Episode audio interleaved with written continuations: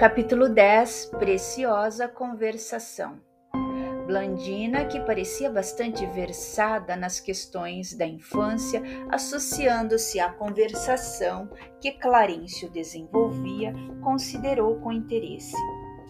Efetivamente, a lei é invariável, contudo, a criança desencarnada muitas vezes é problema aflitivo quase sempre dispõe de afeiçoados que a seguem de perto, amparando-lhe o destino.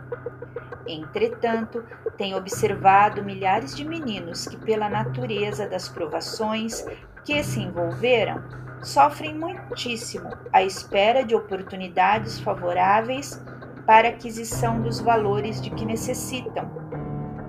E sorrindo bondosa acrescentou: o caso de Júlio não é para mim dos mais dolorosos.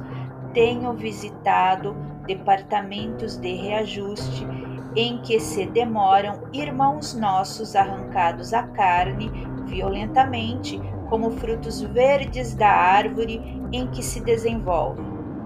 Processos de mente enfermiça que só abençoadas estações regenerativas na carne conseguem curar poderíamos receber de sua experiência alguns exemplos objetivos? indagou Hilário curioso. Ah, são muitos, ponderou a nossa interlocutora gentil. Temos, para demonstração mais prática, os absurdos da megalomania intelectual.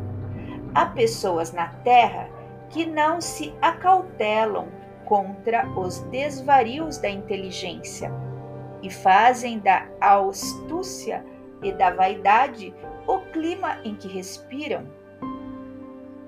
Insistem na inércia do coração, abominam o sentimento elevado que interpretam por pieguismo e transformam a cabeça num laboratório de perversão dos valores da vida.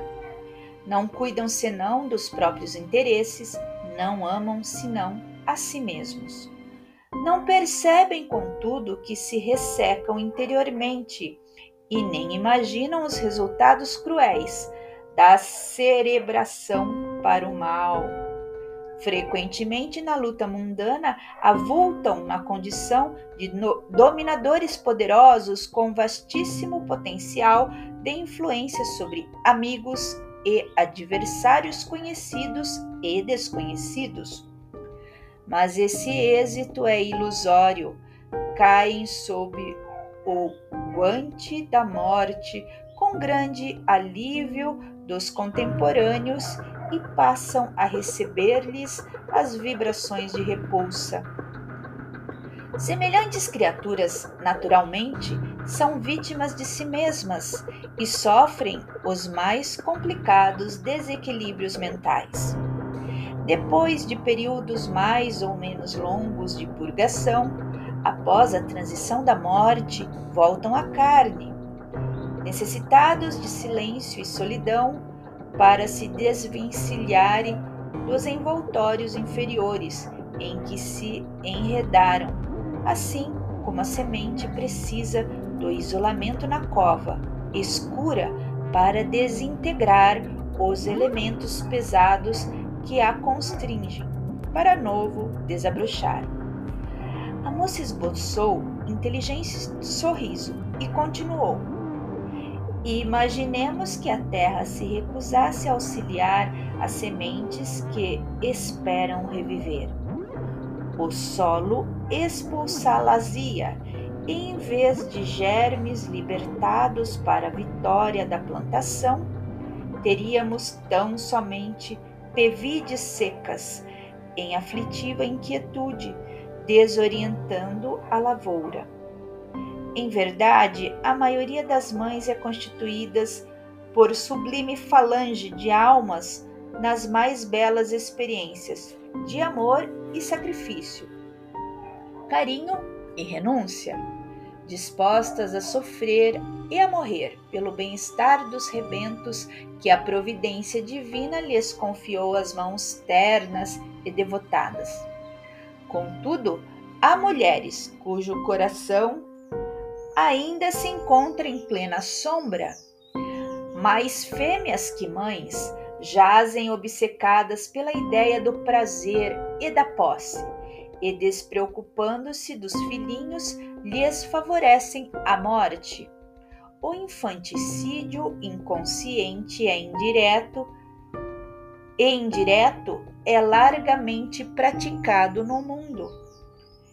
E como o débito reclama resgate, as delongas na solução dos compromissos assumidos acarretam enormes padecimentos nas criaturas que se submetem aos choques biológicos da reencarnação e veem prejudicadas as suas esperanças de quitação com a lei. Ante a pausa que se fizera natural, inquiri mas a lei não traçará princípios inamovíveis? Pretenderá a irmã dizer que uma criança pode desencarnar fora do dia indicado para sua libertação? Sim, sem dúvida, atalhou o ministro que nos escutava. Há um programa estruturado na espiritualidade para as nossas tarefas humanas, entretanto, pertence-nos a condução dos próprios impulsos dentro delas.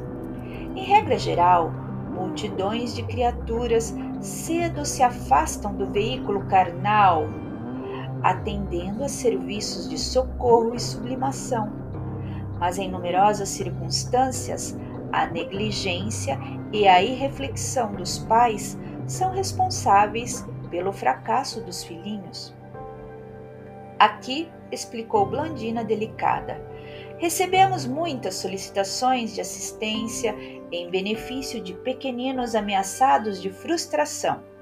Temos irmãs que, por nutrirem pensamentos infelizes, envenenam o leite materno, comprometendo a estabilidade orgânica dos recém-natos Vemos casais que, em rixas incessantes, projetam raios magnéticos de natureza mortal sobre os filhinhos ternos, arruinando-lhes a saúde, e encontramos mulheres invigilantes que confiam o lar a pessoas ainda animalizadas que acata de satisfações doentias não se envergonham de ministrar hipnóticos Há entezinhos frágeis que reclamam desvalado carinho. Em algumas ocasiões, conseguimos restabelecer a harmonia com a recuperação desejável. No entanto, muitas vezes somos constrangidas a assistir ao malogro de nossos melhores propósitos. Nestes casos, interferi buscando maiores esclarecimentos. Blandina, porém, percebendo-me a indagação íntima, adiantou: Nestes casos, ainda e sempre, a lei é invariável. As provas e tarefas sofrem dilação no tempo, mas serão cumpridas afinal. Aquilo que não se realiza num século pode efetuar-se em outro? Nossa boa vontade e nossa aplicação aos desígnios divinos podem abreviar qualquer espécie de serviço. Quem persiste na direção do bem, mais cedo atinge a vitória. E com o formoso sorriso que lhe bailava no semblante juvenil, acrescentou: não vale fugir às responsabilidades, porque o tempo é inflexível e porque o trabalho que nos compete não será transferido a ninguém.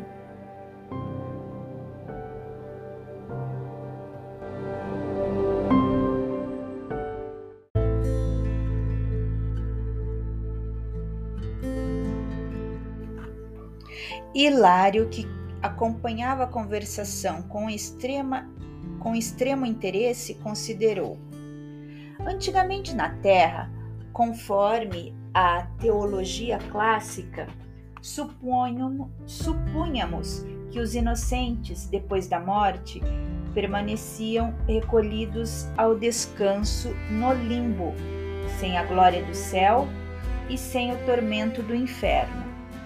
E nos últimos tempos, com as novas concepções do espiritualismo, acreditávamos que o menino desencarnado retomasse de imediato, retor, retomasse de imediato a sua personalidade de adulto.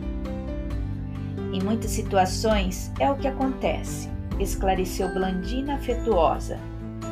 Quando o espírito já alcançou elevada classe evolutiva, assumindo o comando mental de si mesmo, adquire o poder de facilmente desprender-se das imposições da forma, superando as dificuldades da desencarnação prematura.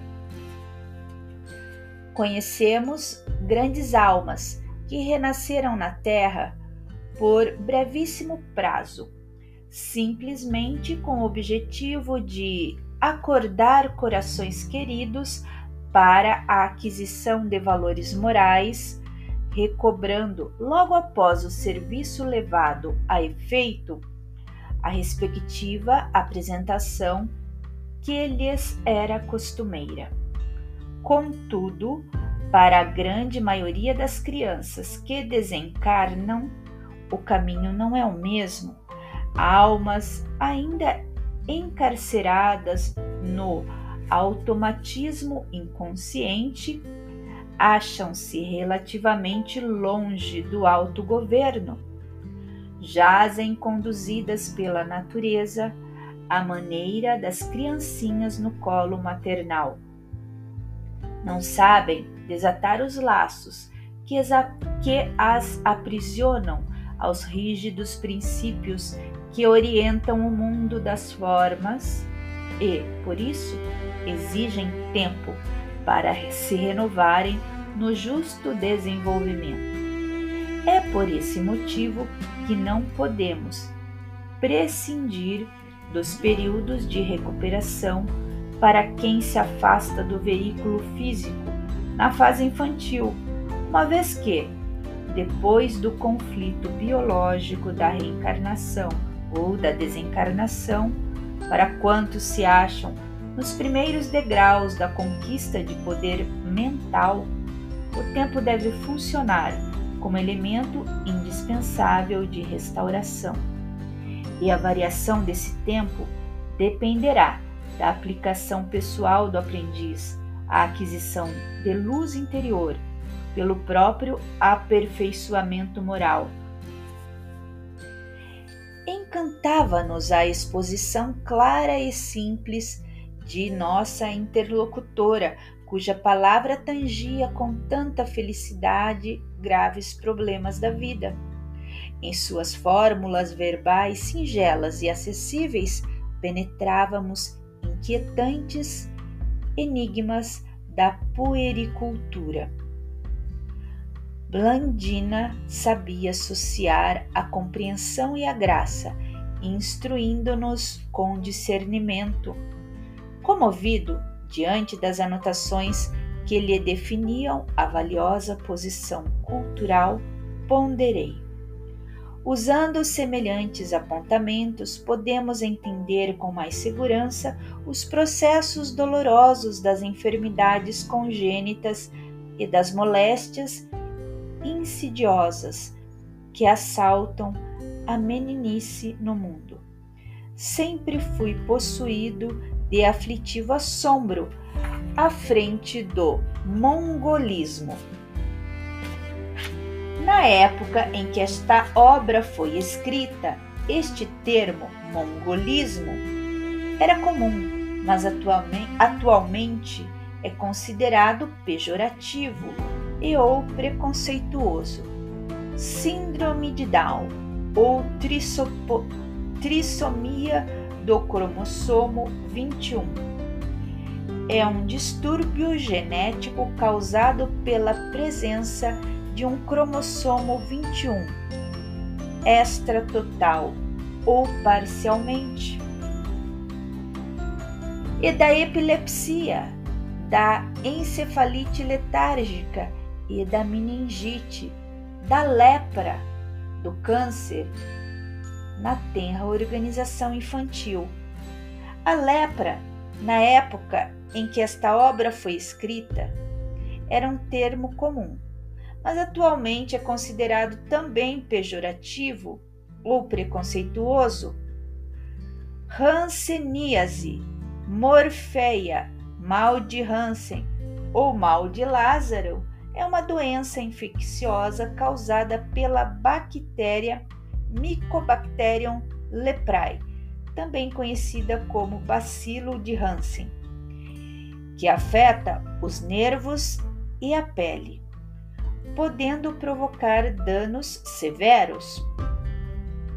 E que dizer dos desastres irremediáveis? Considerou Hilário com emoção dos desastres que arrebatam adoráveis flores do lar, deixando inconsoláveis pais e mães? Por vezes numerosas, procurei resposta às terríveis inquirições que nos atormentam.